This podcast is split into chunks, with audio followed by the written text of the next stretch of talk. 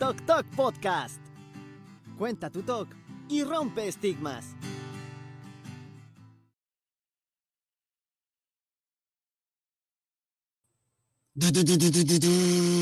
Cuenta tu talk y rompe Eh. estigmas. Eh, ya suena más fuerte así. Hola a todos, bienvenidos. Bienvenidos a este episodio número uno de este año, pero número cuánto ya? ¿15? 15. 15 de, 15. de toda la serie. Tuvimos una pausa muy larga. Ajá. Son, es capítulo 1, temporada 2 y capítulo 15, serie completa. Ahí Me está, gusta. para ustedes. Y bienvenidos, bienvenidos. Hoy día tenemos un tema muy interesante y como siempre está aquí nuestra querida Joy, eh, creadora, fundadora y todas las cosas de Tok Tok. ¿Cómo estás, Joy? Muy bien, ¿y ustedes? Bueno, Muy, muy así bien. como que muy bien, no, pero ya sabemos que como el protocolo es el muy bien de siempre. Sí, decir bien, si no nos extendemos y nos salimos del tema. Y también tenemos aquí a nuestro querido Alex, administrador y colaborador máximo de Tok Tok. ¿Cómo estás, amigo? Hola chicos, bien gracias a ustedes, qué gusto saludarlos. Qué gusto estar aquí otra vez nuevamente en el podcast con Sí, ustedes. por fin. Ya sé, después de meses, no sé cuándo fue el último En diciembre, creo ¿no? que fue el de, fue el de Navidad, no, terrible, El, ter- el, terrible de la situación. el de diciembre, pues sí. Y como siempre, aquí estoy yo, Fer. eh, no sé si, eh, no sé, es raro. Pero bueno, eh, o sea, como decir, ya, y yo, Fernando, ¿para qué? ¿Cómo estoy? Bien. Y el tema de hoy decía. Sí, decía al principio que es muy interesante, porque de hecho propuesto por Joy trata de curiosidades sobre eh, la salud mental. Eh, por aquí los chicos encontraron como chorro mil, yo encontré nada más 11, y, lo- y los vamos a estar eh, compartiendo durante el episodio y nada, a ver qué sale. Pues es que mira, hay una cantidad enorme de datos curiosos, pero traté de, yo traté de filtrar como que lo, lo negativo, ah, este, no por mala onda, me acuerdo que entre la lluvia de ideas que tuvimos ahí para ver de qué iba a ser este episodio, salió el tema del suicidio, justo porque estábamos como en vísperas del Día Internacional de hacer este conciencia sobre el suicidio, pero no es que no, no es que no quiera hablar del tema, pero personalmente estaba yo pasando por una, sigo por una situación como complicada. Los que no se van a decir, ay, otra vez, Vali, pues sí, que me vale. Este, pero pues así pasa a veces. Eh, y dije, pues a lo mejor algo no tan pesado, y por eso se me ocurrió hablar como de curiosidades, ¿no? Pero creo que lo hice como pensando en estos videos que luego veo en YouTube que me gustan como de, ay, curiosidades que no sabías en cinco minutos, ¿no? Como que muy amenas, ¿no?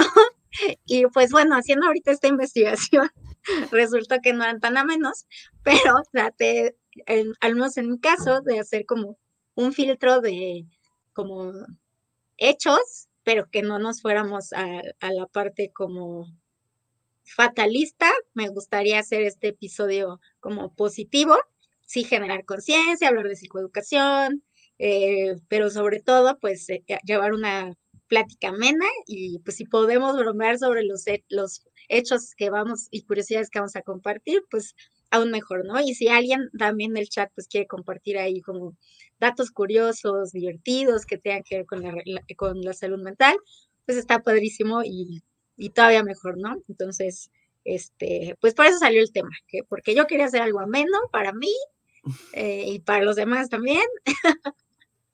Entonces, pues sí, así fue el filtro, que no fue un filtro tan grande porque yo puse un chorro de datos, como que me clavo mucho en cuando es investigar algo de salud mental, me pongo súper intensa, me gusta mucho la psicoeducación y andar leyendo artículos y, no sé.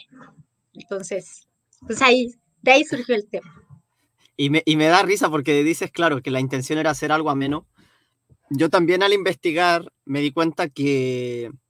Porque yo también pensé en lo que tú dijiste, como curiosidades. Ah, sí, también se me vino a la mente, se me vinieron a la mente este tipo de videos de ¿sabías qué? Y cositas así curiosas y amenas para ver en dos minutos, en tres, cinco minutos.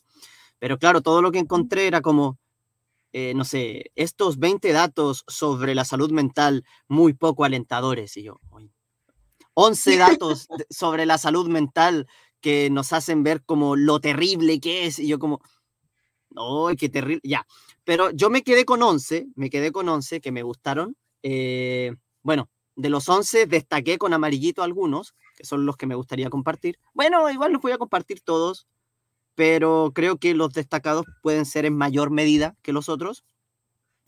Y eh, lo que yo sí saqué, a diferencia tuya, amiga, que tú hiciste como un filtro, ya este no, este sí, este no. Eso es lo que entendí, ¿correcto? Hiciste un filtro. Sí, sí, sí. Sí, yo hice eh. un filtro de lo que investigué, este, como que justamente como me fui, primero, o sea, ya saben, la típica búsqueda, la verdad, siendo honestos, este, era como de curiosidades, salud mental, igual lo busqué en inglés, y como dice Fer, me empezó a salir así como de 20, este, los porcentajes desalentadores, la triste realidad de la salud mental, las mm. estadísticas, y yo así, no, eso es, absolutamente nada de lo que quiero. Exacto. Es que también con esa, o sea, sí pueden ser datos ciertos, pero también con esa actitud de, o sea, es que, a ver, por eso iba a decir, yo no filtré, pero sí lo que hice fue que eh, como que cambié la perspectiva. Dije, ah, qué interesante saber esto, porque entonces sabiéndolo se puede hacer algo.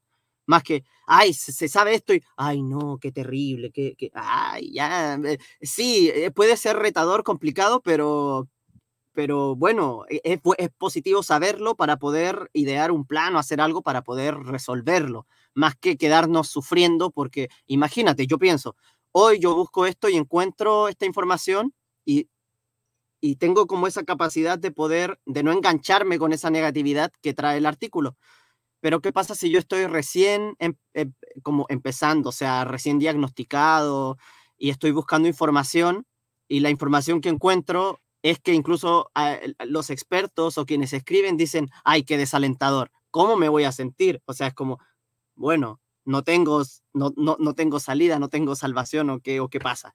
Entonces siento que y creo que tal vez se puede, está bien la información, están buenos los datos, las curiosidades, pero tal vez hay que abordarlas de otra manera. Y tal como dijiste tú, tal vez hasta nos podamos reír, ojalá nos podamos reír eh, en, en, medio de que las compartimos.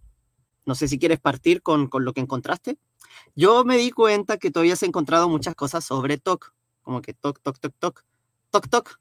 Y y yo encontré como... Pero me gustaría abarcar en general salud mental. Sí, sí, acá, acá encontré yo algunas que, bueno, como me di cuenta que las tuyas eran eh, en general, en su mayoría TOC, encontré otras yo que no eran de TOC, entonces ahí también se pueden ir mezclando y no sé, amigo, su, eh, tú pudiste encontrar algo, me, me, me, parece que sí, hiciste incluso una escaleta.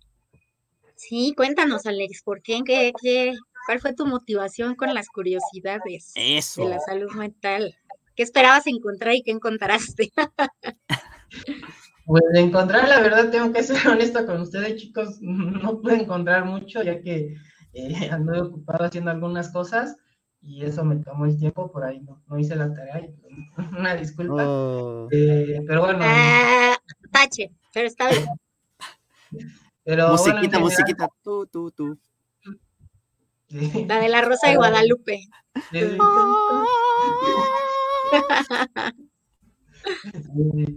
Pero bueno, en, general, pues este, me llama, o, nos llamaba la atención, creo que a los tres, el tema de las mascotas, ¿no? Y cómo pueden ser de gran apoyo eh, para el tema de la salud mental.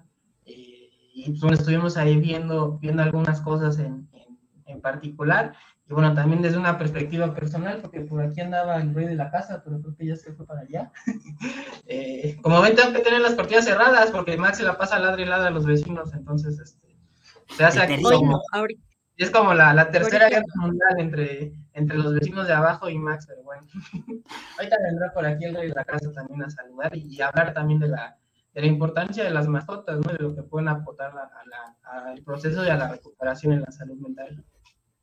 A mí esa parte se me hace padrísima porque siempre he amado los animales. En mi casa aquí somos eh, fans y pues también sabiendo que tú, Alex, uno de tus principales apoyos es este Max, tu mascota, eh, pues sí, me parecía que era súper interesante como también meterlo, aunque también ya más después me gustaría que tratáramos como ese tema de acompañamiento animal durante crisis emocionales, tratarlo ya más a fondo, pero ahorita pues también para aligerar las cosas que a lo mejor pueden llegar a ser un poquito perturbadoras, este, tenemos los datos de los animalitos y al hermoso Max en pantalla, ¿no? Absolutamente. y que Max dé ahí también su, su opinión. Mira ahí.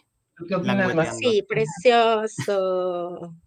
Sí, sí, sí, es eh, en, el acompañamiento también y, la capacidad que tienen en este caso las mascotas eh, para darse cuenta de diversas situaciones, ¿no? Que, que, podemos por ahí pasar sus dueños y sus acompañantes. Está el caso de las personas que, por ejemplo, sufren diabetes, que bueno, hay perros que, que pueden ser entrenados para captar un, un probable ataque diabético algunos minutos antes o o en mi caso, no Max, otra, otra perrita que tenía hace algunos años, eh, se daba cuenta cuando estaba teniendo compulsiones físicas. Eh, entonces era la única porque mi mamá no se daba cuenta, estaba al otro lado de la casa, pero la perrita por alguna extraña razón se daba cuenta y salía a verme y se me quedaba viendo mientras hacía las compulsiones físicas. Entonces, ¿no se te acercaba? Era, era curioso cómo, cómo ella se daba cuenta porque no hacía ruido, ¿no? Eso estaba interesante. Sí, ahorita nos cuentas un poquito más y lo hilamos con lo que hayas encontrado. Si es mucho, si es poco, no importa. Aquí el punto es que ya vayamos comentando este, los hechos entre todos, ¿no? Voy a tratar de filtrar sobre lo que ya hice todavía más, porque sí fueron muchas cosas. Se ve muy largo, pero no es. Pero bueno, el dato que está ahí en como el número uno, que a mí me pareció súper interesante, es que comenta que al menos el 30% de los adultos que tenemos TOC tenemos síntomas desde la niñez y de hecho se considera que al menos antes de los 14 años ya presentamos síntomas. A lo mejor son leves, que ni siquiera que podrían pasar desapercibidos, pero ya en la adultez, si hacemos como un poco de memoria, pues sí vamos a ver que desde, los, desde antes de los 14 años seguramente tuvimos uno o varios episodios eh, relacionados al trastorno obsesivo compulsivo, ¿no?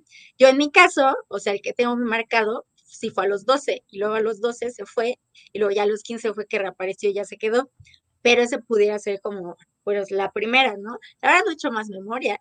Este, además luego está difícil porque luego la memoria te miente.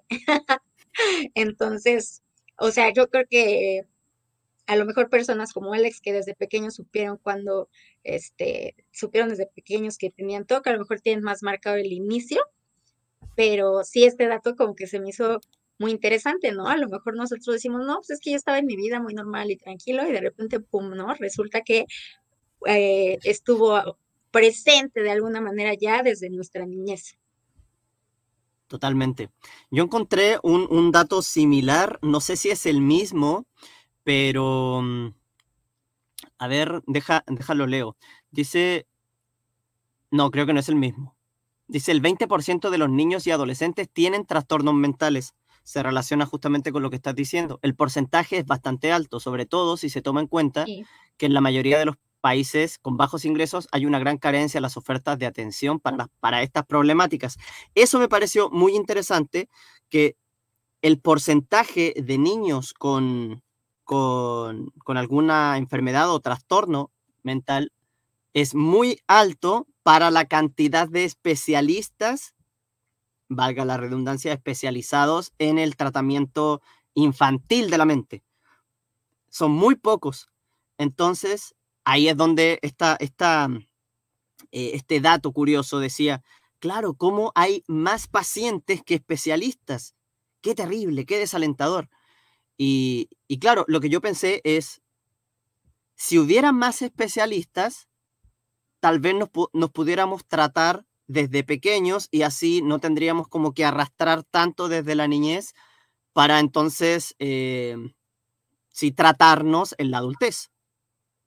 Claro, totalmente, porque justo, de hecho, creo que yo leí ese, ese dato que hablaba del porcentaje que había de especial, que era como un especialista por cada 100 mil niños, ¿no? Por, por decir un ejemplo, no me acuerdo ahorita de la cifra, pero sí es una, algo pues bastante significativo. Y como dices, si desde pequeño ya, si hay más especialistas y hay más información, conoces los síntomas, pues ya puedes empezar un tratamiento pues de una manera pues, este, eh, pues previa o si no, también este, también como preventiva, ¿no? O sea, informarte es como, pues se promueve mucho de, pues que te revises a lo mejor los senos para prevenir el cáncer de mama y otro tipo de cosas, ¿no? En este caso, pues también hacerlo como en la parte de la salud mental, estar evaluando de forma constante, sin caer en pánico de creo que ya me he estado volviendo loco.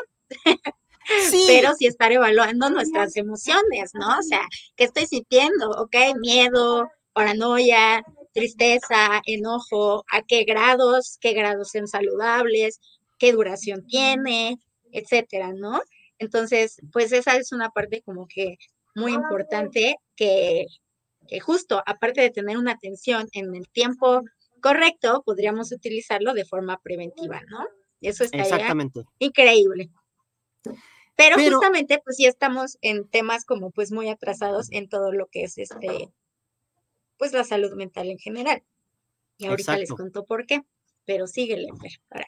No, justamente iba a complementar lo que, lo que decías porque, em, de hecho, cuando, ah, por lo menos aquí en Chile, cuando yo era niño, en los años 90, cualquier eh, tipo de situación, acción o lo que fuere que, o lo que fuera que, que diera a entender que tú tenías como alguno de estos problemas, eh, era muy, muy, muy, muy, muy, muy mal visto. O sea, no te podías enfermar de la mente. Así, así de terrible, porque claro, no, estás loco.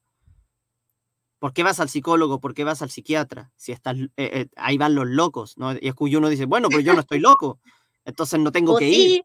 Ahí, ahí hay, un, hay un estigma y, o sea, no, no es para los locos, es, para, o sea, es, como, tal cual tú dijiste, voy a ir a, a un, hacerme un chequeo preventivo para cualquier tipo de cáncer. ¿Y eso significa que tengo cáncer? No, no significa eso. Simplemente es un chequeo preventivo precisamente porque me quiero, me amo y quiero eh, protegerme de eso checando antes. Y está súper bien, pero no está mal visto con lo físico, o al menos en esos tiempos no estaba tan mal visto con lo físico, pero sí muy mal visto con, lo, con la salud mental. Tal vez. Sí, totalmente. Pero, Mm, podría ser que, por hoy sea al revés. Como que sí, con la parte física.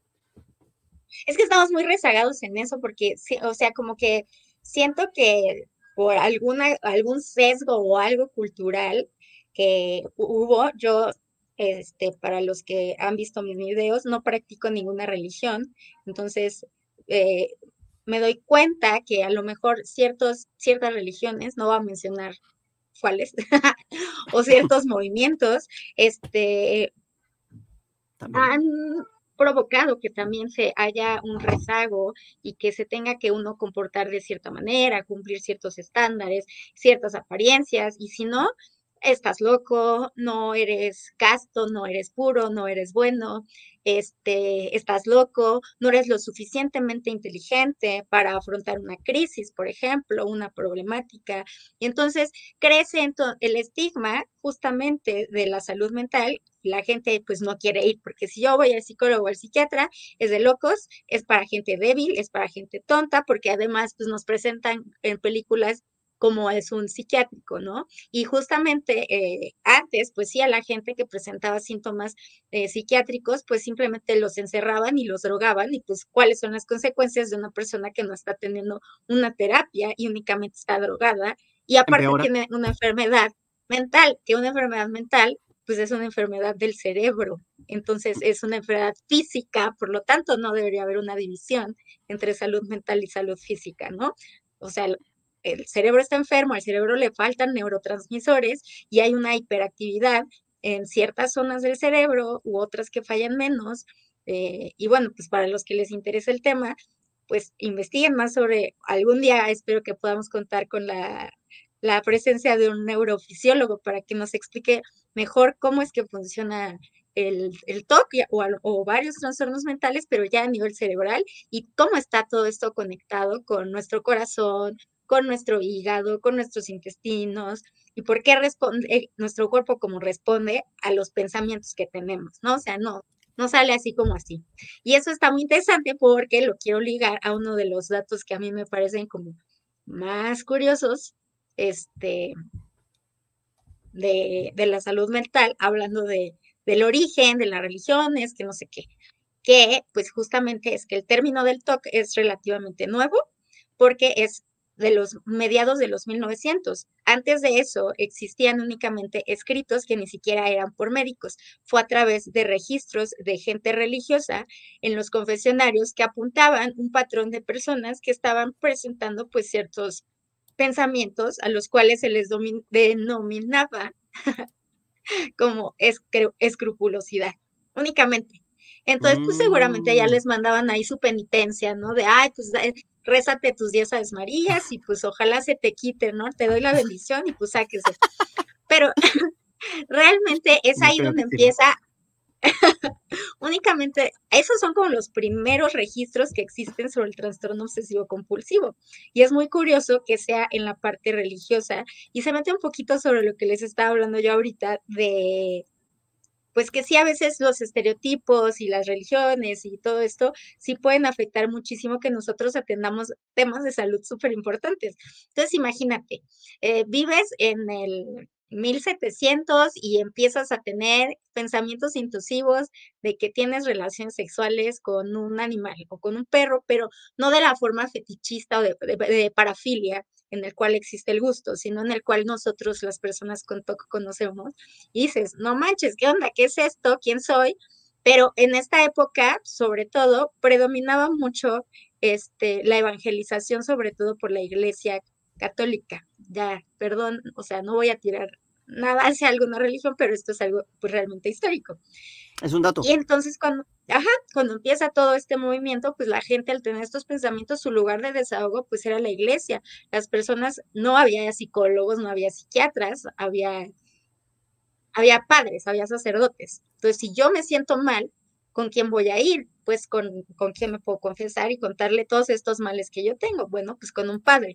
Y de ahí se empezaron a hacer los registros, que no fue hasta eh, finales del 1800 que Freud empieza a averiguar un poco más sobre el origen del el TOC, en el cual ya empiezan a catalogarse más los pensamientos como obsesivos y las compulsiones eran eh, desde antes tratadas como simple consecuencia de algo de este, la depresión, ¿no? Pero pues no había como una relación una con otra, era como de, ah, pues tienes obsesiones, tienes escrupulosidad y si tienes haces compulsiones, tienes depresión, fin. Incluso había tratamientos en los que los médicos de ese entonces, que pues bueno, son cientos de años atrás, tenían, este, trataban el TOC o la escrupulosidad con un tratamiento que ahorita no me acuerdo el nombre, pero si lo encuentro aquí en la escaleta se los digo, este, les querían regular los humores del cuerpo.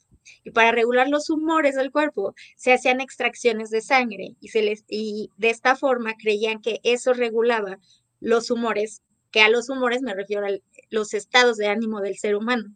Y pensaban que así se iban a regular. ¿Por qué? La verdad no he entrado tan a detalle como en esa parte eh, médica histórica. ¿Por qué creían eso? Ajá, pero pues, exacto, pues era la, su tecnología y los avances que ellos tenían en ese tiempo, ¿no? O sea, y pues realmente esto pues no ayudaba en nada. Y si las cosas pues, eh, eh, pues seguían igual, pues ahora sí que pues te fregaste, ¿no? Por no decir otra palabra.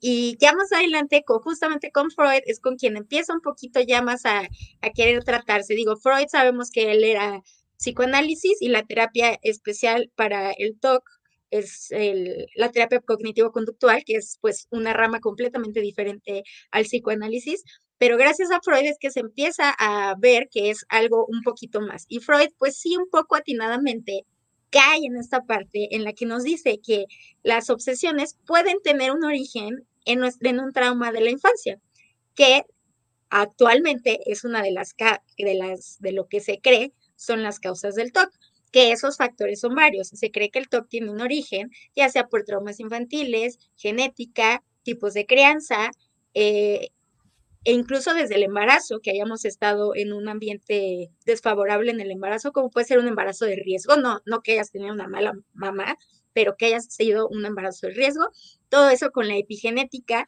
puede estar relacionado a que hayamos desarrollado el trastorno obsesivo compulsivo, ¿no? Pero entonces ya uno de los puntos que sí son como similares a lo que decía Freud, pues es justamente el lo de los traumas infantiles, ¿no?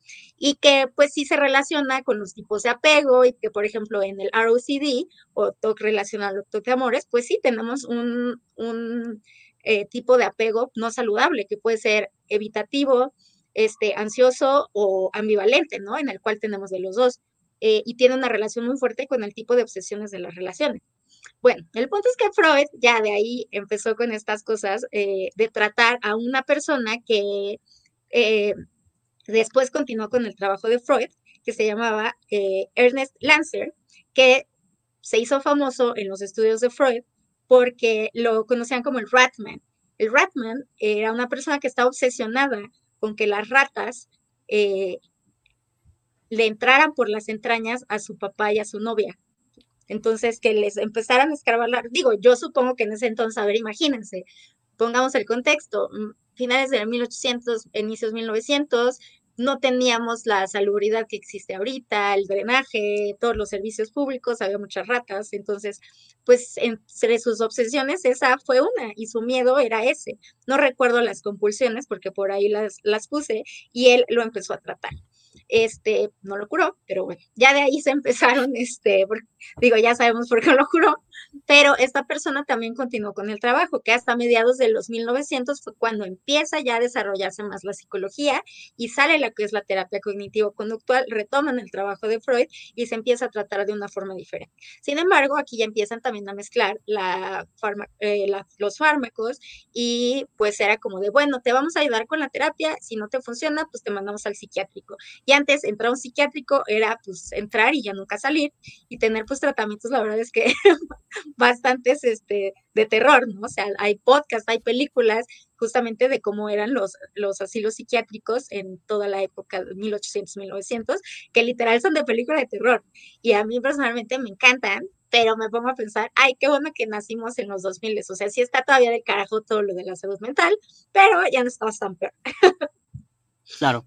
De hecho, puede ser una de las razones por qué en los noventas, que es de, cuando soy yo, eh, era como tan fuerte esta creencia sobre que si tenías como algún, eh, alguna característica de, estas enfermedades o estos trastornos eh, vinculados a la mente y no a lo físico, es que, ah, no, es que estás loco, porque está como muy, muy arraigada esa imagen de los psiquiátricos de aquellas épocas. Creo que eso puede ser. Y por eso también cuando uno sentía o o percibía este tipo de cosas en uno mismo, uno decía, ay, no, mejor me la llevo ahí yo solo, no le digo a nadie, no busco ayuda porque, o sea, yo no estoy loco y tampoco quiero que me relacionen con cosas así. Eh, pero no, no, no ese es el camino. Y qué bueno que se ha ido como disipando esa creencia, al menos eso creo. Eh, por lo menos ya no, lo, ya no lo veo ni lo escucho tan fuertemente como cuando era niño y adolescente pero creo que esa puede ser una de las fuertes razones del por qué se creía eso. Y qué bueno que se está, como dice el eslogan o, la, o la, frase ahí del podcast, eh, rompe estigmas. Qué bueno que se están rompiendo esos estigmas porque eso ayuda y es muy favorable para las personas que, que, que padecen y padecemos este tipo de, de, de, trastornos y enfermedades porque que, si, si, si uno, algo que yo he aprendido es que cuando tú reniegas de algo, eh, más presente está. O sea, hay una frase que dice, lo que resistes, persiste. Entonces, si tenemos algo y lo estamos renegando y lo vamos a ocultar porque hay no, que van a decir? Es que yo no soy esto, que aquí, que allá.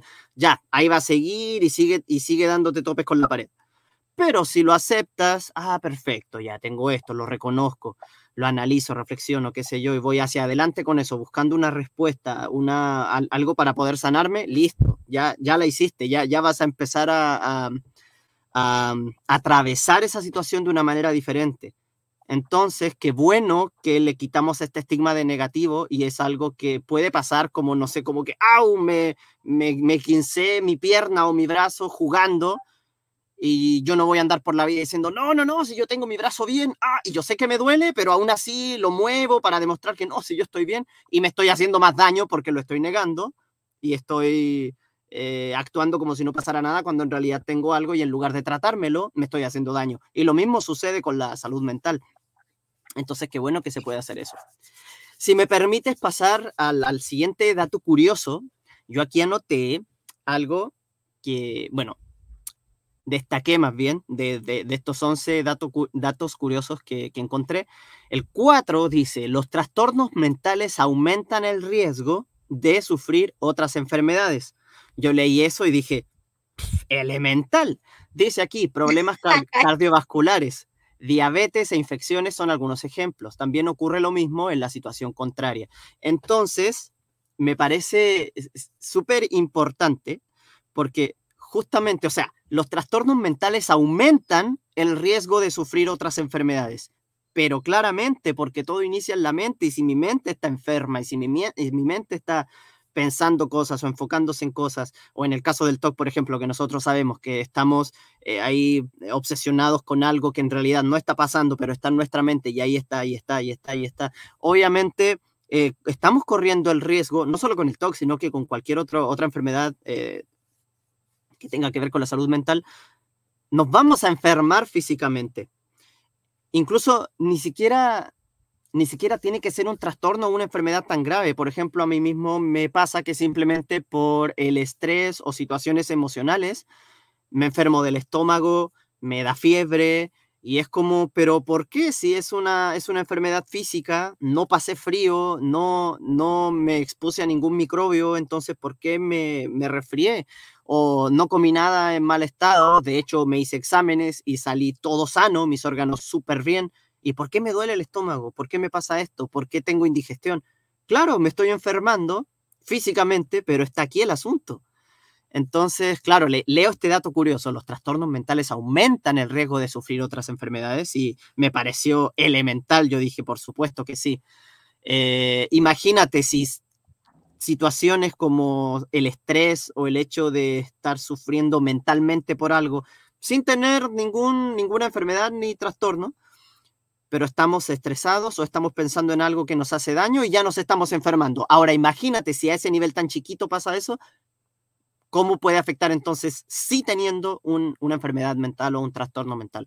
Por supuesto. Y entonces, si la, mi enfermedad o mi trastorno mental me está eh, eh, enfermando físicamente, tengo que tratarme eh, en, en el sistema de salud en lo que me está sucediendo físicamente. O sea, lo digo porque lo he vivido. Ya, eh, por ejemplo, me dio lo de la indigestión, me dio lo de los retorcijones, me dio lo de la fiebre, esto y lo otro, y, y claro, medicamentos para la fiebre, medicamentos para la indigestión y esto y lo otro, y seguían. Y me hago exámenes y está todo bien. ¿Y por qué no me curo si estoy siguiendo el tratamiento? Claro, porque no es aquí donde está el tema, está aquí. Entonces, claro, tengo que mejorarme de aquí, primero tratarme aquí y entonces, ah, va a desaparecer lo otro, porque en realidad no estoy, eh, ¿cómo decirlo? No es, el, no es el primer mal, no es la eh, eh, raíz. La raíz de mi enfermedad física no es mi enfermedad física per se, es lo que, mi, mi enfermedad en la mente. Entonces, ¿qué tengo que hacer? Dejar de juzgar y decir, no, es que yo no estoy mal de la mente, que esto, que lo otro, porque eso es malo, porque aquí, no está bien, e, es parte de, así como nos enfermamos físicamente, nos enfermamos de la mente. Entonces, y si nos enfermamos de la mente, como consecuencia nos vamos a enfermar físicamente porque está ligado, entonces, bueno, me trato la mente. No sé qué, qué te parece o qué le parece a Alex también eh, este, este dato Alex, curioso. Que nos cuente. Eso, amigo, ¿qué piensas de este dato curioso? Está... Anda muy calladito el día de hoy. ¿No te parece curioso? A mí me pareció muy curioso. No, los estoy escuchando, chicos. Está muy interesante lo que están comentando. Eh, en mi caso en particular, eh, y aquí sí se debió a una afectación mental o a un, a un tiempo de crisis en donde pues sí pasaban varias cosas, además también de algunas anomalías físicas, eh, pero eso no hubiera pasado si no hubiera estado en ese estado de estrés, de crisis, de ansiedad, de depresión, que llegué a bajar pues 30 kilos yo creo de mi, de mi peso que ahorita tengo, eh, ahorita peso 85, más o menos 85 kilos y llegué a, llegué a pesar, yo creo que es como 60 kilos, eh, hace como cuatro años, cuatro años y medio. Eh, y no había algún motivo, no había razón de ser, salvo el hecho de que pues estaba atravesando una crisis mental de ansiedad, de estrés, de TOC, de depresión, inclusive bastante fuerte, y que se prolongó durante mucho tiempo. Entonces, ahorita que veo algunas fotos de ese entonces, pues digo, ay, ay, güey, este, eh, eh, me llama la atención que, eh, porque pues sí era un estado físico crítico bastante, pues no grave, bueno, pues sí grave yo creo, pero como dices, Fer, inclusive eh, me llevaron a hacer estudios, mi mamá me hizo estudios y pues no encontraban una razón física más que el hecho de pues estar en un estrés y en una ansiedad y en un haciendo compulsiones y obsesiones pues, este, terribles, ¿no? Entonces sí, desafortunadamente eh, las, las, situaciones o las crisis que podemos experimentar a través de la salud mental, pues claro que se ven reflejadas en la salud física, ¿no? Eh, la pérdida de peso o la subida de peso, eh, para las personas que, que, padecen hipertensión o diabetes, el tema cardíaco también es complicado porque pues, vivir en situaciones de estrés o de toco de ansiedad, pues por ahí les puede afectar también situaciones como el colesterol, situaciones como la tiroides, todo ese tipo de cosas, pues están muy relacionadas a la salud mental, aunque la gente no lo crea así, ¿no? Pero bueno, sí, sí a veces sí nos, nos damos cuenta y dices, ay, güey.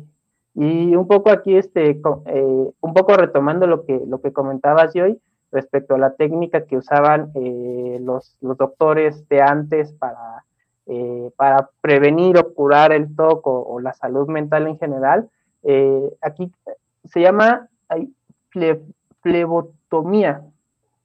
flebotomía. Eso, la flebotomía. Flebotomía. Espera, te saco sangre, tantita sangre ya te sientes mejor. Ah, pues sí, y no, ay, no sé cuánta sangre, cuánta sangre te sacarían, quién sabe, a lo mejor lo suficiente como para que te sientas mareadito y digas, ay, qué rico ya dormir. Ya, listo, ya me mejoré, me mejoré porque me siento mareado. Exactamente, quién sabe. A ver, estaría bueno que investiguemos, o sea, cuál fue la lógica de ese tratamiento. Aquí en el chat están comentando algo sobre la psicomatización de enfermedades y yo sí quisiera hacer énfasis que no es ese, o sea, sí, sí existe lo que es la psicomatización, este, que es cuando el cuerpo pues eh, proyecta mucho de lo que tenemos psicológicamente, pero aquí de lo que nosotros estamos hablando en particular es justamente que la salud mental está 100% conectada a la salud física, no estamos hablando de la psicomatización, ya que eh, en el caso, por ejemplo, hablamos del toque en particular, el pues aquí lo que está pasando es que hay una o varias fallas en la estructura cerebral y sustancias químicas cerebrales que estas influyen directamente en la función de nuestros órganos vitales y por ello podemos ver los efectos en dolencias físicas, taquicardias, así como muchos otros síntomas, ¿no? Y justo por eso les hablaba de la neurofisiología, para que también investiguen sobre el tema. Este, yo voto que Alex nos cuente ahora un dato de, de las mascotas. Eso, Ah, bueno, eh, antes, de, antes de las mascotas, igual un poco retomando el tema de la plática, eh, creo que no sé si salió en el chat, pero ahorita que estaban, que estaban comentando los hospitales psiquiátricos de antes, bueno, aquí en la Ciudad de México eh, había un hospital que se llamaba La Castañeda, o que así se le denominaba, mm. y por aquí viendo este, algunos, algunos datos, este, lo puse en el chat de, de YouTube, pero creo que no se ve sí, yo lo veo. Ajá. Chicos, este, y, y, sí, bueno, aquí bien, aquí viendo este lo, que publican, pues sí estaba, estaba muy, eh, pues inclusive aquí dice hasta miserable, ¿no? Que los tenían este. Está súper heavy. yo les voy a recomendar, si, si quieren saber más de ese, escuchen eh, un podcast de mis podcasts favoritos que se llama Leyendas Legendarias. El episodio 138 habla justamente del manicomio de la Castañeda. Y sí, o sea, horrible, una cosa como muy deshumana y que estuvo pues ahora sí que muy escondido y muy tapado por toda la corrupción de la política y etcétera y se daba una pantalla en donde estaban supuestamente ayudando a la gente y a los niños cuando en realidad era algo que iba contra todos los derechos humanos que puedan existir, o sea, si les gustan esos temas así como, este, que te van a hacer sentir como ñañaras, como decimos aquí, escúchenlo. Está buenísimo y también es, un dato curioso. y también es curioso que, bueno, ya después, eh, bueno, se cerró, lo demolieron y ahora es una unidad habitacional con un centro comercial, este, una cadena de supermercados, este, bastante grande. De hecho, no, no está muy lejos de aquí de donde yo vivo pero pues este, pues sí, nada, no, es, es, muy común que pases por ese lugar y lo que menos te imaginas es que eh, había un lugar donde pasaban situaciones así, ¿no? Eh, pero sí, se lo, recomendamos la historia de ese lugar porque está bastante, bastante interesante. Y aquí hablando un poco de las mascotas, eh, bueno, en particular, creo que mucho de lo que puedo aportar es en el, en el tema personal. Eh, las mascotas son un sinónimo de acompañamiento muy importante para, para, todos, para todas las personas que afortunadamente podemos tener una mascota en nuestras casas. Están presentes todo el tiempo, 24/7, ya sea si estés contento, si estés triste, si estés deprimido, si estés ansioso, y la interacción que se puede, la, interacción que tienen las personas que conviven con una mascota es muy, en este caso con la, con la mascota propia, es muy, muy significativa, tiene mucha conexión. Les mencionaba al inicio que no Max, hay otra, eh, otra perrita que tenía ya hace muchos años, que bueno, ya falleció por, por la edad. Eh, yo cuando realizaba compulsiones físicas, eh, yo realizaba tanto compulsiones físicas como compulsiones mentales. Pero las compulsiones físicas, pues bueno, como su nombre lo dice, eran físicas y son acciones motoras que te llevan eh, eh, a realizar alguna actividad. A mí me costaba mucho trabajo en algunos casos, por ejemplo, entrar y salir de la recámara o entrar y salir del baño, o quizá cruzar este, las losas, no sé, la, la sala del comedor pues tenían madera eh, madera sintética y en el pasillo que estaba pegado pues ya tenía una loseta de cerámica. Entonces, digamos que ese cambio entre la loseta y la madera, pues este, me costaba trabajo y la compulsión era que lo tenía que, lo, tenía que repetir varias veces. Puede inclusive pasar, no sé, tres horas eh, compulsionando de esa manera de pasar este, eh, entre un cuarto y el otro aquí en la casa. Y sin embargo, quienes hemos tenido compulsiones físicas, una característica de ellas es que pues prácticamente como nos causa vergüenza y estamos conscientes de que es muy visible para los demás, nos lleva a hacerlas eh, eh, en soledad, cuando no hay gente alrededor o cuando no hay personas a nuestro alrededor, ya que sería muy, eh, sería muy ilógico y sería muy vergonzoso el hacerlas en público. Una de las características de las personas con toque es que estamos conscientes de que tenemos toque. Entonces, debido a eso, pues yo las hacía mm, escondidas un poco, si se le quiere decir así, y sin hacer ruido, porque bueno, pues también el hacer ruido, pues eh, eh, es algo que eh, puede llamar la atención y te puede llevar a que las personas vean qué estás haciendo y a partir de ahí, pues, no, no, curiosamente en mi caso no era como que frenara eso la compulsión, lo único que hacía era que muy quisquillosamente ayer toque me decía, aquí no la hagas, pero cuando llegues a tu casa y estés en tu cuarto y la vas a hacer, ¿no? La, la trasladaba de un lugar a otro. Pero bueno, en estos, en, en, en, estos casos de crisis o de compulsiones, ahorita que estamos hablando de las mascotas, recuerdo que la única persona de diagonal mascota que se daba cuenta era la perrita que teníamos en ese momento. Y curiosamente pues no hacía ruido. Y esta perrita no me estaba viendo directamente en ese momento ya que estaba con mi mamá eh, en la cocina, entonces pues, bueno, estaban los muros y pues no, no, no, no, no, no me veían eh, físicamente que estaba haciendo, pero de una forma muy curiosa, muy extraña, no sé cómo ella se daba cuenta. Ella se daba cuenta, salía y se me quedaba viendo, sentada, viendo, como estando ahí durante todo ese tiempo, ¿no? Como eh, acompañándome, como, no sé un poco cuál era como la, eh, eh, por qué lo hacía, pero sin embargo ella se daba cuenta, era muy, muy, muy perspicaz eh, de mis emociones, de, lo que estaba pasando y también los de mi mamá, ¿no? Entonces las mascotas, eh, por ejemplo, en este caso los perros tienen una sensibilidad muy grande ante las reacciones y ante el entorno que les, que les rodea. Eh, son, hay, hay, perros que, hay perros que pueden este,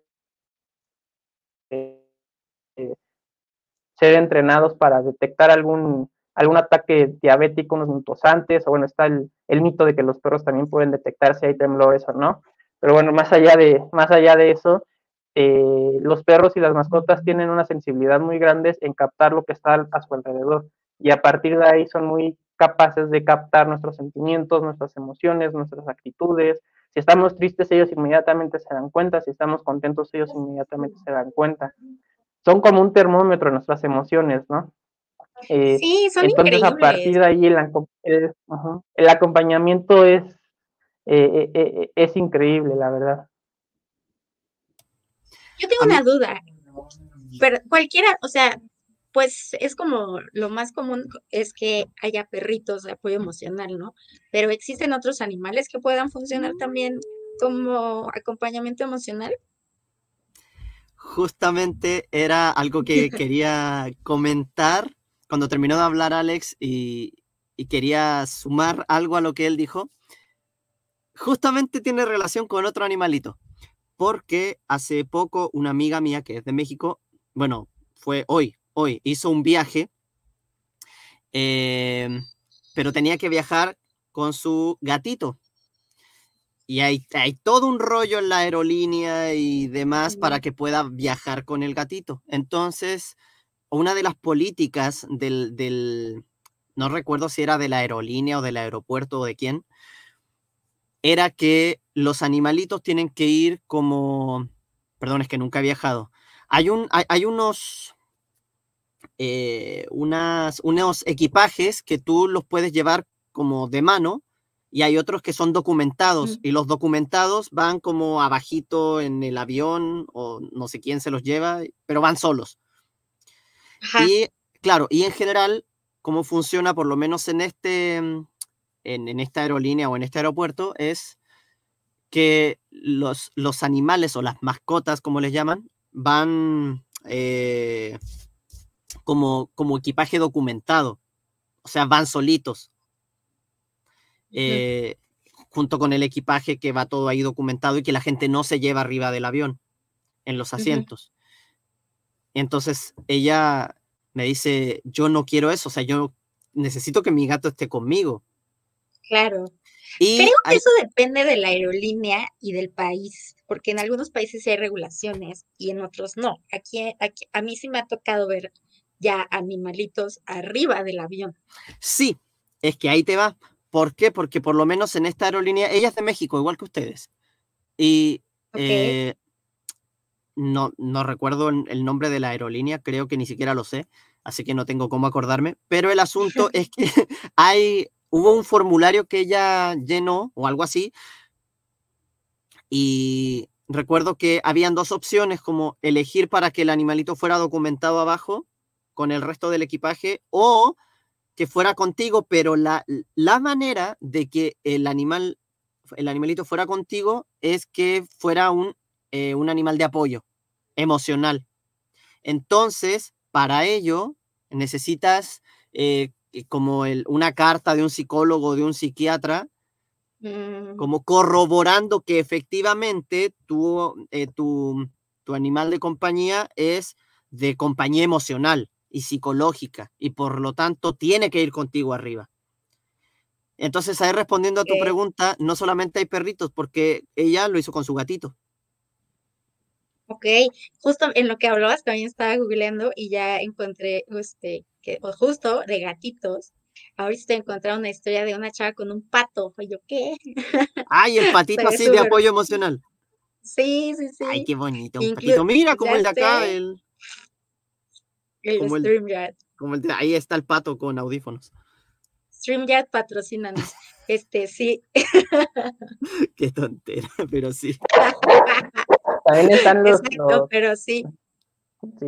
Los caballos, que bueno, es complicado tener un ah, caballo con sí, sí. tamaño. Pero, también, también es... emocional, ¿sí?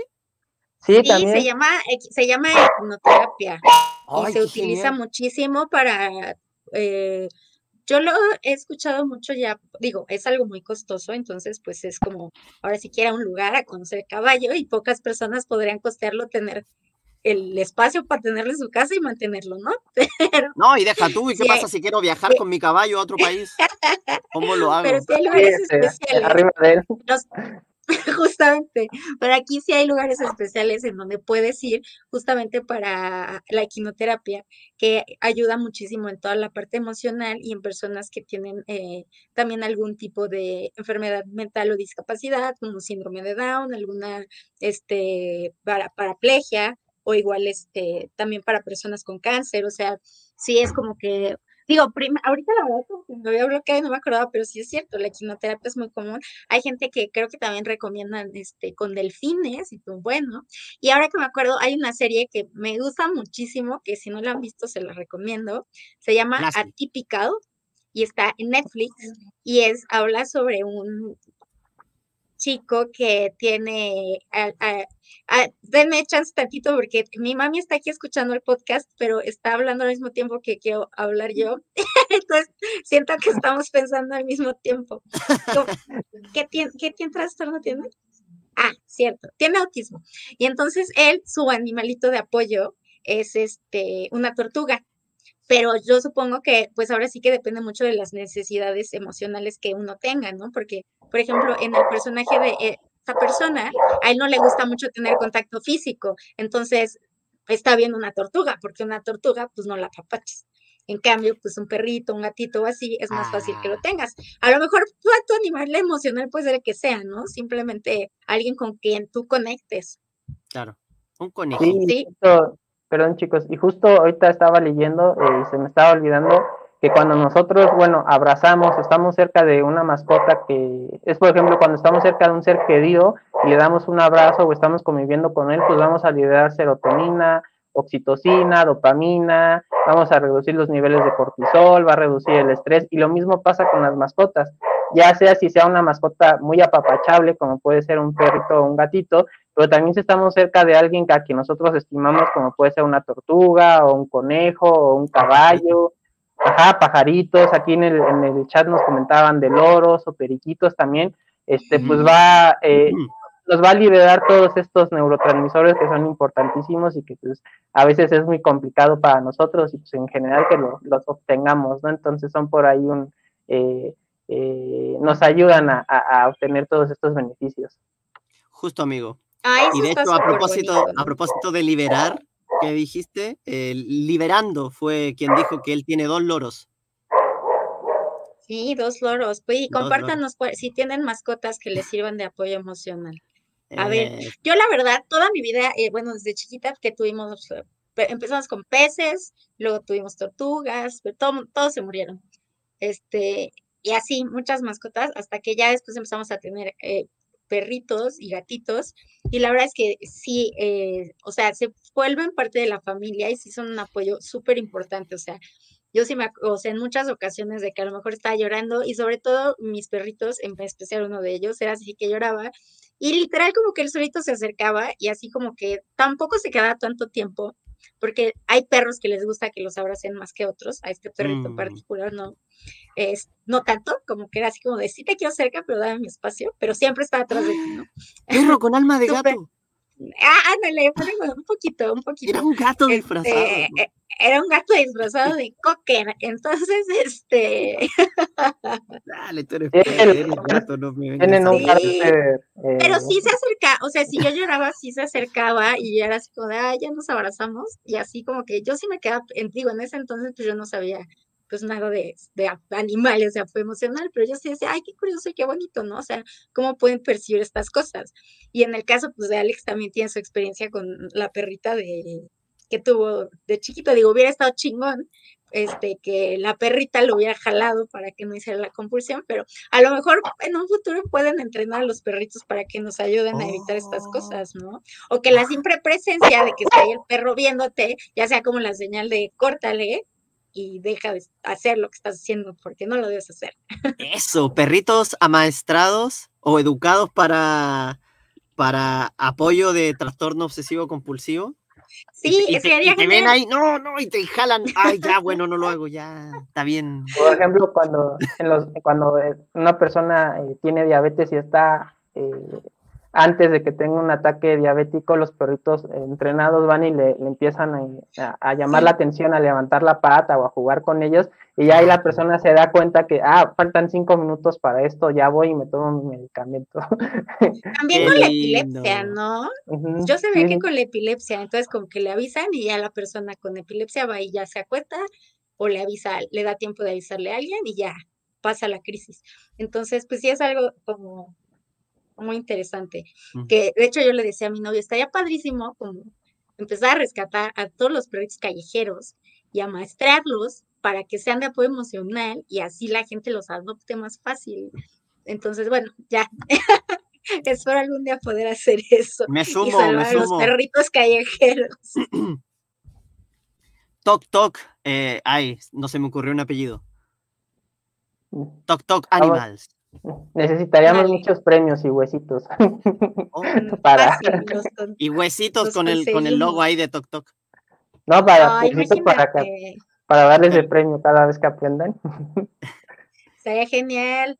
Y Sí, pero en el, en el collarcito, así como, como con el huesito y el logo de Tok Tok, para, o sea, con forma de huesito, como que ya está certificado, entrenado por la academia de... Imagínate, algún día ya empezamos con uno de nuestros tantos sueños guajiros, bueno, pues ese es uno más, la Academia de Perros de Apoyo. Emocional. Bueno, de animalitos en general, pero creo Sí. que los perritos y gatitos podrían hacer ese tipo de Sí, entrenamiento y son medio low cost, a diferencia de tener un caballo. pues sí. Imagínate el caballo ahí, te va a avisar y ¡ah! Espérate, se te tira una encima patada atrás en la panza. y terminas. Bueno, no compulsioné, pe- pero me fracturé el brazo.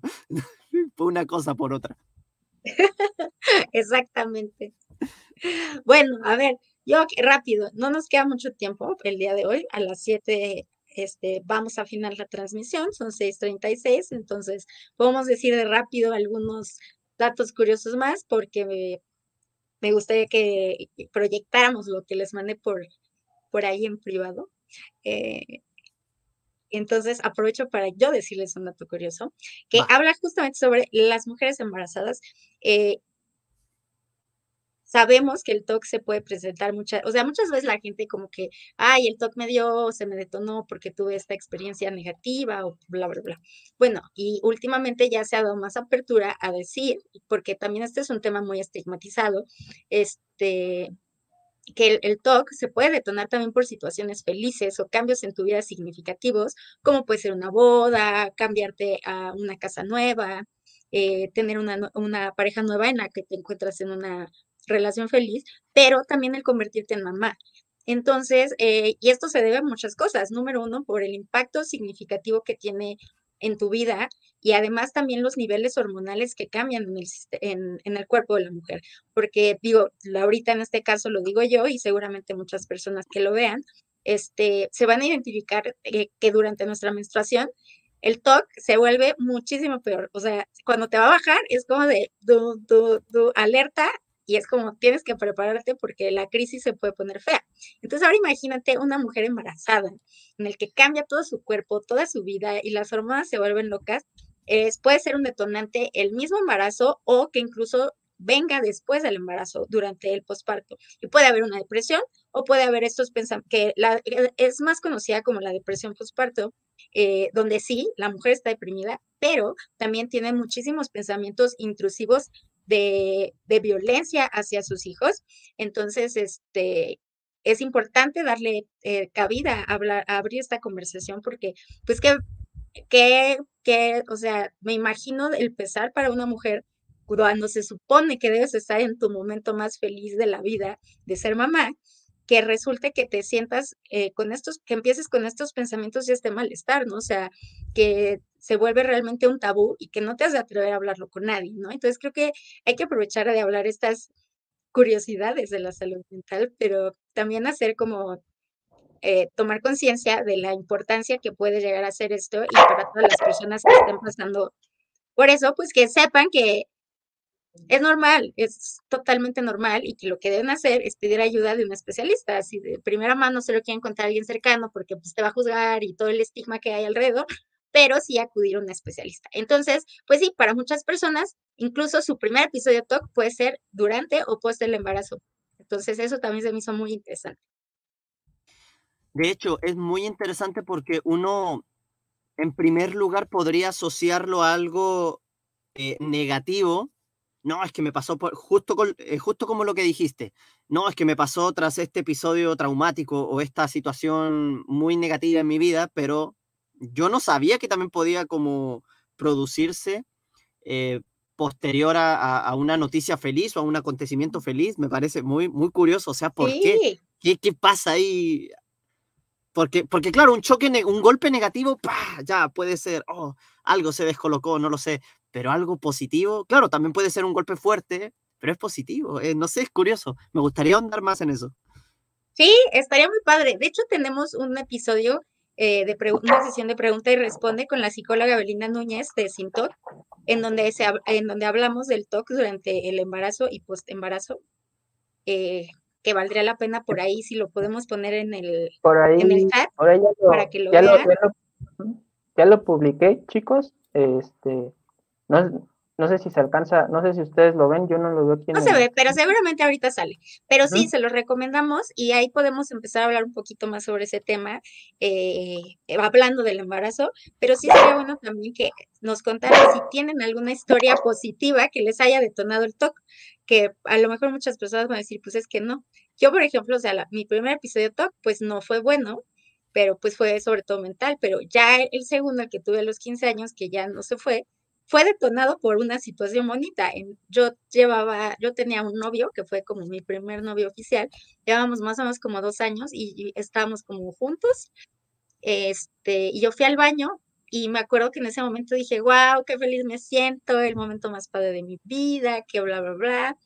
Y no sé, o sea, como que yo sentí una inmensa felicidad muy, muy, muy grande. Y de repente me llegó el pensamiento, es que si esto no dura para siempre, y si estoy pensando eso, entonces es porque no lo quiero. Entonces no lo quiero. Y ya, ahí se quedó para siempre. Bueno, para siempre hasta ahorita, ¿no? Entonces, sí es como algo muy curioso. O sea, siempre asociamos a que el detonante va a ser algo negativo. Pero cuando es algo positivo, ¿cómo reaccionamos ante él, no? Y está ya, por así decir, padre o más bien interesante que nos compartieran. Eh, ¡Ay! ¿Qué se oye? No, no, perfecto. Que nos contaran si a alguien les. Ah, se apagaron mis audífonos. Que si a alguien le. Pues ha tenido alguna experiencia así. Y ya. Ah, es que Alex, lo compartió, pero ya vi dónde está. Lo que es más, bueno, tengo dos sugerencias. No sé si me sigues escuchando también, Joy. Sí, ya. Ya, mira, tengo la siguiente sugerencia que el episodio de Pregunta y Responde podría quedar en la descripción del, de este episodio del podcast, para que la gente nada más le haga clic ahí en la, en la, descripción. Puede ser una idea. Y esta, este gran tema que ha salido podría ser tema para otro episodio del podcast y hacer como una dinámica en las redes de TokTok de, oye, cuéntanos una situación positiva. Y en, el, y en el episodio donde hablemos de eso podemos compartir, con la autorización de la gente obviamente, ese tipo de situaciones, saber quién se identifica y, ahondar más en ello. No sé qué les parece. Me parece súper bien. Ya lo apunté ahí en nuestro grupito para que, para no se nos olvide. Eso. Y a, mí, perdón chicos, hoy, ahorita justo que es el día eh, donde se conmemora, este, me parece muy atinado y comentar que, bueno, aquí un dato que tenemos, eh, dice, los adolescentes de la comunidad LGBTQ son cuatro veces más propensos a padecer algún trastorno de salud mental. Y bueno, pues esto lo, sobre todo está muy relacionado con todo el estrés y toda la ansiedad y toda la situación que, que viven las personas de esa comunidad, ¿no? Entonces, pues es, mucho más propenso que, que, ellos lo, lo, lo, puedan padecer, ¿no? Sobre todo y que se celebra y se conmemora eh, eh, este día. Totalmente. Sí, Justo, y bueno, les pongo el post de lo que compartimos en nuestras redes sociales hablando del tema, siendo el 28 de junio, el Día Internacional contra la Homofobia, Transfobia y Bigfobia, mejor conocido como el Día Internacional LGBTQIA+. Y pues que sepan que aquí en la comunidad de TokTok eh, promovemos siempre el respeto y los derechos e igualdad para todas las comunidades eh, y por eso queríamos incluirlo eh, tanto en los datos curiosos como compartirles la publicación que hicimos para esta fecha tan importante en, pues en la vida de todos, ¿no? Totalmente. Sí, que como comentamos también eh, están muy propensos, las, eh, bueno, quienes conforman esa comunidad también de, padecer, bueno, todos estamos propensos, todas las personas estamos propensas, pero eh, situaciones de estrés, de ansiedad, de depresión, de presión social, etcétera, etcétera, hacen que también, ahorita que estamos comentando, por ejemplo, de eventos que nos pueden detonar crisis o nos pueden detonar inclusive los mismos, los primeros síntomas del TOP, pues también es, es, es algo que, que, las personas también eh, desafortunadamente pues están más propensas, ¿no? A, eh, a padecer también. Aquí dice cuatro, bueno, el dato dice, ¿no? Cuatro veces más están más propensos a padecer algún trastorno mental, entonces eso es algo importante, ¿no? Y es, llamativo. Sí, y justo, justo, justo, justo, que, que, Alex mencionaba que todos estamos propensos a, em, me gustaría compartir el siguiente dato curioso que tiene mucho que ver con esto. Lo que encontré es que una de cada cuatro personas en el mundo sufre o sufrirá algún tipo de, trastorno mental a lo largo de su vida. Este dato se me hizo muy curioso porque podemos llegar a pensar de pronto o alguien que nunca ha sufrido alguna enfermedad o algún trastorno mental porque muchas veces se nace con eso o hay una, no sé, puede surgir más que nada en la infancia, adolescencia y por eso ya lo arrastras hacia tu adultez. Eh, pero mira qué interesante este dato. Uno de cada cuatro personas en el mundo sufre o sufrirá algún tipo de trastorno mental a lo largo de su vida. Entonces, no, estamos libres. Es como, y no, y, no, y no lo digo como algo negativo, sino que como algo para tener conciencia de. Es como, por ejemplo, eh, el, como, como, mencionaba yo hace, hace rato, lo del cáncer de mamas, o como a, nosotros los hombres que nos puede dar el de próstata eh, luego también está la menopausia, luego también está, hay un montón de cosas que se supone que a todo el mundo le va a dar de tal edad en adelante, o estamos más propensos a. Em, pero mucha, hay, mucha gente a la que no le da, y no le da, y, genial que no les dé, pero es una posibilidad y por eso como es una posibilidad, se dice que de cierta edad en adelante hay que hacerse chequeos, hay que revisarse, ir a control y demás. Entonces, por eso también me pareció muy interesante eso, porque así como eh, existen eh, posibilidades de que nos den estas cosas físicas y es, es, muy importante que nos cuidemos de ello, mira, los trastornos mentales también entran ahí, también pueden darnos a lo largo de nuestra vida, incluso si nunca los hemos tenido. Claro, y por eso hablamos justamente hace rato de que a lo mejor somos, escuchamos ya algo sobre salud mental, pues tratar de informarnos lo más posible, porque lo podemos usar de forma preventiva, ¿no? A lo mejor yo un día despierto y empiezo a tener un ataque de pánico y pues muchas veces se pueden llegar a confundir los ataques de pánico con ataques al corazón y gente acaba en el hospital y resulta que no era eso. Eh, sí es algo que debes atender claramente porque los ataques de pánico sí, este, pues además de que sienten horrible, también tienen sus repercusiones físicas si se tienen de una forma frecuente, ya que afectan directamente a los espasmos del corazón. Así que ojo con eso, chicos. Y por ahí, a mí me gustaría decir que eh, otro de nuestros datos curiosos, después de mm. una catástrofe natural, de una guerra, eh, o algún acontecimiento de impacto, los trastornos, los trastornos mentales pueden aumentar considerablemente, como por ejemplo con el COVID. Hay mucha gente que no había tenido ningún síntoma de algún eh, psicológico o mental y a raíz del COVID, pues este, aumentaron los casos, ¿no? Y de hecho ahorita se dice que el TOC, la ansiedad, la depresión están de moda. No están de moda, eh, pasan muchas cosas. Vivimos en una sociedad en la que, número uno, tenemos internet.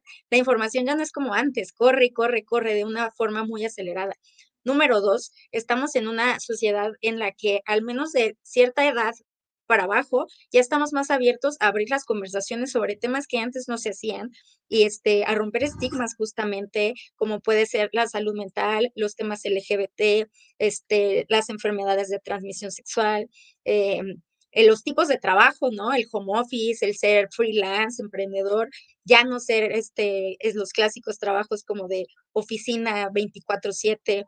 Entonces, este, todo eso ha provocado que pues sí se hable más sobre la salud mental. No está de moda, siempre ha estado, únicamente se le ha querido, se ha querido tapar las cosas con un dedo y luego ahora con el COVID, pues se explotó y ese dedo se quitó y hizo visible algo que ya estábamos sufriendo y que empeoró los casos de las personas que ya lo padecían o se los detonó por primera vez, pero probablemente hubiera habido otra cosa en su vida en el futuro que se los fuera a detonar. Entonces, pues creo que es muy importante tener esto en cuenta y que también otras personas que no tienen ahorita ningún este trastorno, se les ha detonado trastorno mental o una crisis psicológica, es que sí lo tomen en consideración para mejorar su calidad de vida en caso de que les llegue a suceder. Totalmente. Y eso que dices es muy importante porque muchas veces las personas por querer bajarle el perfil dicen como, ah, eso está de moda ahora, sí, sí, sí, todos lo dicen y está de moda. Eh, no, viejo, o sea, siempre ha existido. Lo que pasa es que, tal como dice Joy, se ha intentado tapar el sol con un dedo y pues no, ahí está, siempre ha estado, pero tú no lo quieres ver y está ahí como, no, no, no, es que, ah, no me gusta. Eh, y resulta que mm, que, claro, viene el COVID, remece todo, se quita el dedo y se visibiliza a quienes ya lo tenían, ya lo teníamos, y nacen también nuevos casos. O sea, quienes ya lo tenían pueden haber empeorado eh, y quienes no lo tenían pueden haber eh, adquirido, por decirlo de alguna manera, eh, como algún trastorno o alguna enfermedad. Entonces, sí, o sea, la, la, idea no es bajarle el perfil con esto. Dicen, ah, es que está de moda. No, o sea, es justamente tomar conciencia, porque si hubiéramos tomado conciencia antes, si hubiéramos tenido un, em, un, un, buen tratamiento para la salud mental, eh, llega el COVID y, ah, bueno, tenemos las herramientas, ya estamos preparados, listo. No se hubiera puesto comillas de moda, sino que estaría, sería algo cubierto, pero como siempre se intentó tapar, claro, viene esto y se destapa y es como, ay, ¿qué sucede, no? Totalmente de acuerdo, amigo. Qué bueno que abramos como este punto, este, justamente porque, pues, tenemos que abrir la conversación y es lo que nosotros usualmente hacemos. Así que, pues, para quien no lo pudo escuchar, quien va a escuchar este podcast en el futuro, pues que nos ayude compartiendo para generar conciencia y que en el momento que sea, si vean este video dentro de dos años, igual nos dejen su comentario sobre lo que sea que esté, que esté pasando. Alex, no sé si querías decir algo, creo que hayas metido el micro antes de ya hacer el, el anuncio final. Sí, justo, justo sobre. Sí, justo sobre este, este, muy, este muy bonito anuncio para nosotros. Ustedes, chicos, ¿cuáles consideran que son algunos de los componentes del TOC? Por ejemplo, las medicinas, los psicólogos, eh, bueno, las medicinas, la terapia, nuestro entorno social, nuestro entorno económico, digamos. ¿Ustedes cuáles consideran que podría ser otro componente muy importante que afecte en el TOC? Que afecte o que, no se, o que nos ayude a, atravesarlo y, y, salir. No, que esté, que está presente en el TOC. Pues a ver, tenemos eh, la crianza, el entorno en el que crecemos. Las creencias. E las creencias. Y ya por último, redobles. ¿Alguna vez han pensado que, perdón, ¿Alguna vez han pensado que la genética podría estar involucrada en el TOC? Ah, podría ser, sí, claro. Exactamente, es una de las cosas que se cree, que se ha estudiado, pero en población únicamente europea. Pero no se conoce realmente si eso hay, cómo ha influido la genética o si tiene una influencia en otras poblaciones como las latinas. Alex, ya lo perdimos, no importa. Es que lo que nosotros queremos llegar con esto y de una gran manera que lo hizo Alex, justamente, la genética es una de las partes que se cree que tienen una gran carga en el trastorno obsesivo compulsivo, eh, pero para ello se necesitan realizar más estudios. Ustedes saben que eh, hacer estudios genéticos es algo en lo que prácticamente nadie ah, puede participar. De repente nos lo llegamos a leer en Facebook o en las noticias o nos enteramos de que se descubre el gen que ocasiona que tengamos más cáncer o no sé, por decir un ejemplo, ¿no? O que nos haya que provoque alguna enfermedad o simplemente la genética que nos define como hombre o como mujer en términos físicos, ¿no? En la fisionomía del cuerpo. Sin embargo, también se cree que el, eh, los genes tienen un una responsabilidad muy alta en cuanto al trastorno obsesivo compulsivo, hablando en particular pues del TOC, porque esta comunidad es principalmente de TOC. Digo, si hablamos sobre salud mental en general, pero nos enfocamos en el trastorno obsesivo compulsivo. Y como Alex lo menciona, la genética es una de las partes más intrigantes eh, dentro de esta enfermedad. Y tenemos ahorita la oportunidad de poder colaborar con Baylor College de en un instituto muy reconocido en Estados Unidos que están iniciando el estudio genético en población latinoamericana eh, para conocer nuestra genética. Les voy a compartir mi pantalla. Quiero que vean la cámara. Esta es una iniciativa pionera. Como les mencioné, se han realizado estudios este, en otros países de población europea, pero ninguno que sea en la población latino. Eh, latino es por las siglas en inglés de Latin American Ancestry Initiative for OCD Genomics. Latino, les contamos un poquito más, es una iniciativa que está eh, financiada por los, el Instituto Nacional de Salud, o NIH por sus siglas en inglés, con el objetivo de identificar los factores que contribuyen a que individuos que se identifican como latinos e hispanos desarrollen. Este estudio está siendo llevado a cabo por un grupo de investigadores en los Estados Unidos y diferentes países de Latinoamérica. Estamos reclutando individuos que han tenido, tienen o creen que podrían tener TOC y cuentan con ascendencia latinoamericana e hispana. Los participantes interesados responderán algunas preguntas sobre su experiencia con el TOC y proporcionarán una muestra de saliva para poder obtener su ADN. Para poder participar en latino, ustedes deben cumplir con lo siguiente. Haber experimentado síntomas de TOC ahora o en el pasado, aunque no hayan buscado tratamiento, tener al menos un abuelo que se identifique como latino e hispano y tener entre 7 y 89 años. En la página de latinostudy.org ustedes van a poder encontrar la información tanto en inglés español y en portugués. Actualmente ya se encuentran tomando este, muestras de esto en los países tanto de Estados Unidos como en México y toda Latinoamérica. Nosotros les vamos a estar compartiendo muy pronto en donde ustedes pueden este, llamar, pero si les interesa desde ahorita pueden contactarnos directamente por nuestras redes para eh, demostrar su interés y si pueden incluir tanto su nombre, su edad y en qué país o región se encuentran, nosotros podemos decirles si pueden participar o no. Y por último, les comparto el video que creamos para comenzar a difundir eh, este mm. proyecto en el cual TokTok pues es uno de los voceros oficiales eh, junto con Baylor College of uh, Medicine.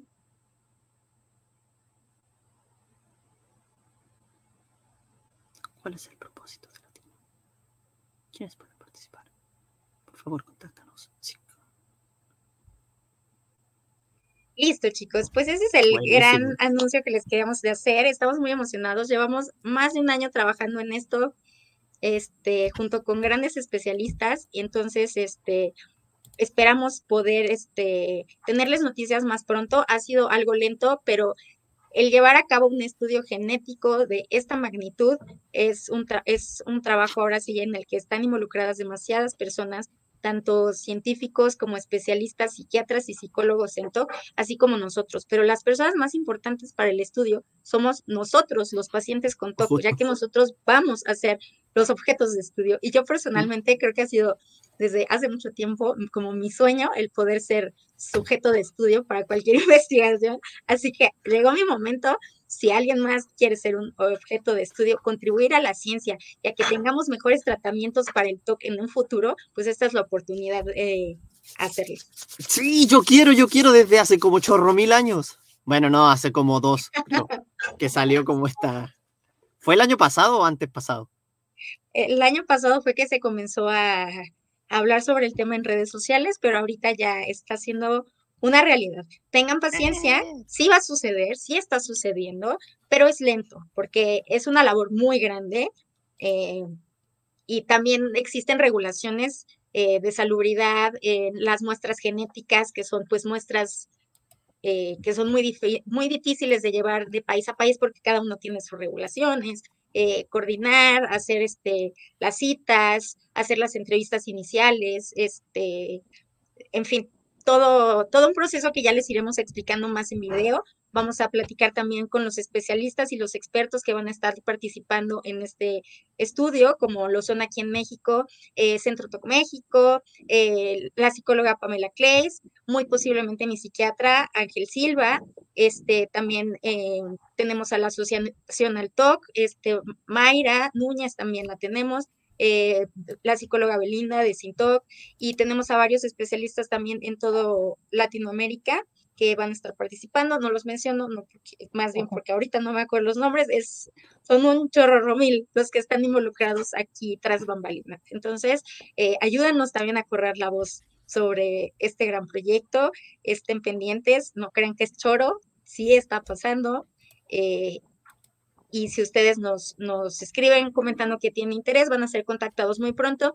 ya sea por nosotros o por algún miembro oficial de la Maravilloso. Oye, y si van a hacer videos así de promoción como lo que mencionaste, ya saben que si necesitan locución, cuentan conmigo. Lo digo aquí públicamente para que después no digan. O sea, ah, el Fer dijo algo y después no lo cumplió. No, aquí está la prueba. Así que me ofrezco con todo mi corazón.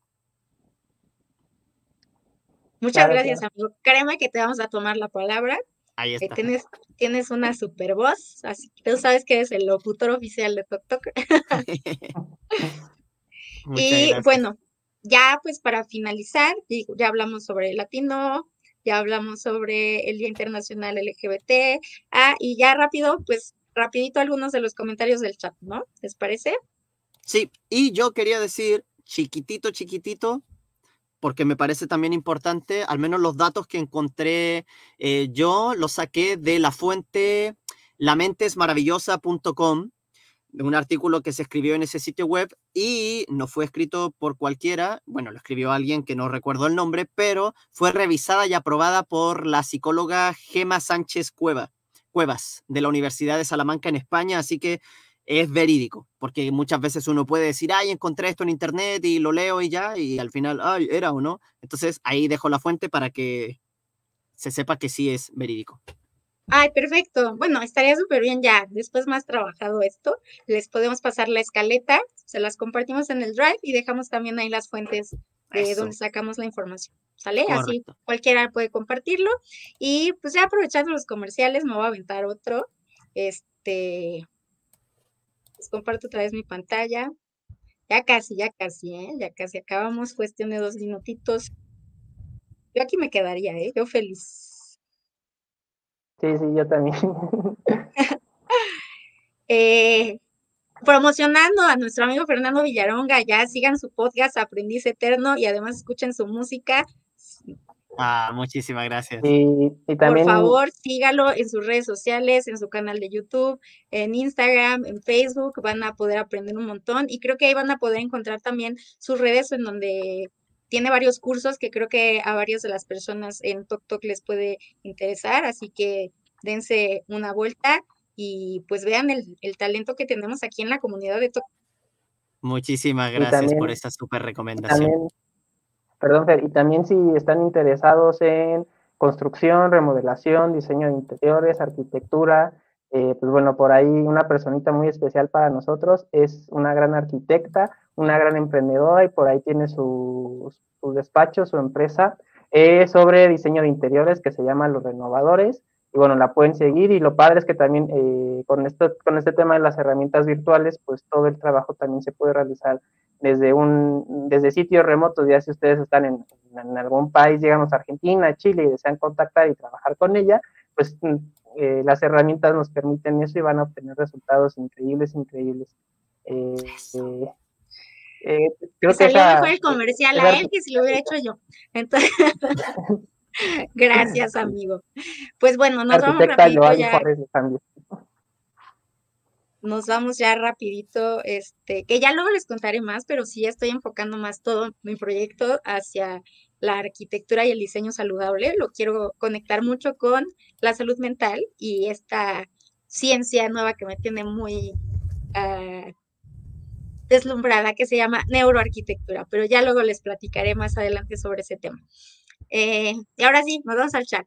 Eh, tenemos a Fernando Paz. Fernando Paz, este, muchas gracias, saludos desde Argentina.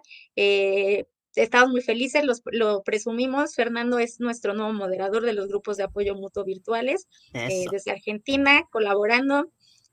Tenemos también a Rosario. Buenas noches desde Colombia. Muy buen tema. No podré verlo en vivo completo, pero buscaré el tiempo para terminar de verlo. Rosario, muchísimas gracias. Sigan a Rosario también en sus redes. Rosario tiene trastorno obsesivo compulsivo y Tourette y tiene un canal muy interesante en donde habla de la comorbilidad de estos dos trastornos. Una gran este, compañera de redes con la cual muy pronto queremos hacer un live para que nos cuente ella en carne propia cómo es este padecer estos dos trastornos y que nos cuente sobre, sobre su canal y su proyecto también de difusión eh, de salud mental. Fabuloso. Ángela Naya, hola, saludos desde la ciudad de Puebla, en México. Eh, padrísimo, saludos hasta Puebla. De allá es mi papá y mi novio, así que qué rico las semitas y los tacos árabes. Eh, Fernando Paz, tema muy interesante. Es cierto que ir al psiquiatra está visto como que estamos locos, pero eso mismo me costó a mí tanto ir. Pero no hay nada malo ni a un terapeuta, sino todo lo contrario. Totalmente de acuerdo. Es la mejor inversión que van a poder hacer en su vida. Alex nos deja ahí, acuérdense, sí, revisar la historia de uno de los hospitales psiquiátricos más famosos de México, llamado La Castañeda. Liberando nos comenta psicomatización de enfermedades. Sí, es un tema que podemos hablar después porque también es muy interesante eh, que esa parte de la salud física del que hablamos. Eh, igual nos comentó de sus dos loros, sus animalitos de apoyo emocional, fabuloso. Cuéntenos también en los comentarios cuál es su animalito de apoyo emocional o cuál les gustaría que fuera. Eh, también nos comenta Liberando, yo cuando era chico me apareció el toque de la nada y después desapareció y le volvió en la pandemia. Justamente lo que estábamos platicando, ¿no? A lo mejor tuvimos un detonador inicial, se durmió un rato, porque sí pasa, se duerme un rato, a mí se me durmió de los 12 a los 15 y pues aquí volvió en la pandemia, ¿no? Entonces, este, hablar sobre lo que pasó durante el COVID. Eh, Fernando nos comenta, eh, lo bueno es que ahora hay mucha información, lo malo es que algunos se diagnostican por Google, siempre consultar con especialista. Sí, si ya sospechan que tienen TOC, dejen de googlear y meterse a foros. No, vayan al psicólogo y al psiquiatra. Denis González, ¿cómo están? Ustedes se ven muy sanos, que me cuesta creer que son afectados TOC. Muchas gracias. Este, supongo, no sé si es un halago, no sé, este, qué bueno que nos vemos sanos, porque nos andamos cuidando mucho. Sí tenemos TOC, ahorita te tocó vernos tal vez en una de nuestras mejores épocas, eh, pero yo por ahí tengo videos en donde se me ve en crisis, ¿no? Entonces, pues, pueden ver los dos lados, no siempre estamos bien, pero muchas gracias por estar viendo el contenido. Eh, nos comenta igual Denise una pregunta antes de finalizar. ¿Cómo es trabajar con el psicólogo Alejandro Ibarra? ¿Es accesible? Eh, honestamente desconozco los costos de Alejandro Ibarra. No sé qué país seas, también cuál sea tu presupuesto. Eh, tendrías que consultarlo directamente, pero en cuanto a la experiencia, es uno de los mejores especialistas en el trastorno obsesivo compulsivo, así que recomendado. Alex por ahí nos iba a dejar la página de Latino. Bueno, en el chat de, en la descripción del video les vamos a dejar todos los links de lo que hablamos el día de hoy. No se preocupen. Y pues Fer, gracias por la recomendación de mi canal, mi música y mi podcast. Corazón, te queremos mucho. Gracias a todos, ahora sí. Y quería, quería decirle, algo pequeño para la persona que dice que, nos vemos muy saludables y eso, lo invito a ver todos los episodios del podcast, eh, de Talk Talk Podcast, desde el principio hasta, hasta este, porque va a haber una evolución. De hecho, yo estuve viendo uno antiguo y me veo bastante, o sea, no sé, no, no quiero ser duro conmigo, con mi versión de hace meses, pero sí me veo diferente. Entonces se puede ver como la evolución que hemos ido teniendo cada uno. Sí, sí aquí está la prueba en el podcast. Sí, véanlo y escúchenlo y dejen comentarios en todo. Recuerden que siempre nos gusta saber, aunque nos tardemos en contestar, pero siempre leemos todo. Así es. Y ya, pues ya, con esto terminamos la sesión número 15. Esperamos no tardar mucho en hacer el episodio número 16, se los prometemos. Amamos este proyecto, amamos este podcast. Es, y pues yo les agradezco muchísimo a ustedes dos queridísimos amigos por siempre hacerme pasar un súper buen rato. Este, la verdad, hoy para mí ha sido un día fatal desde ayer. Este, y el poder estar aquí con ustedes, de verdad que me ha alegrado bastante, me ha hecho sentir muchísimo mejor. Eh, y pues a exponerse, porque de eso se trata, no, no, no, tenía ganas para nada de hacer el podcast, no por ustedes, sino por mi, mi sentir pero es como hacer las cosas a pesar del malestar. De eso se trata el TOC y pues la vida, ¿no? Entonces yo les agradezco muchísimo porque una vez más me han ayudado sin siquiera saberlo en eh, tomarle vuelito a la vida. Ay, amiga, muchísimas gracias. Siempre es muy, muy, muy agradable compartir este espacio con ustedes. Y deseo que lo sigamos haciendo más seguido. Igualmente chicos, los quiero muchísimo, les mando, les mandamos los dos aquí un abrazote enorme, enorme, unos besos y unas este lamidas Gracias. Unas lamidas de perro. Exacto. Saludos a todos y nos vemos muy pronto en el próximo episodio. Nos Un abrazo, vemos. chicos. Adiós. Los quiero mucho. Igualmente, amigo, también te Bye, bye. queremos. Bye. Adiós.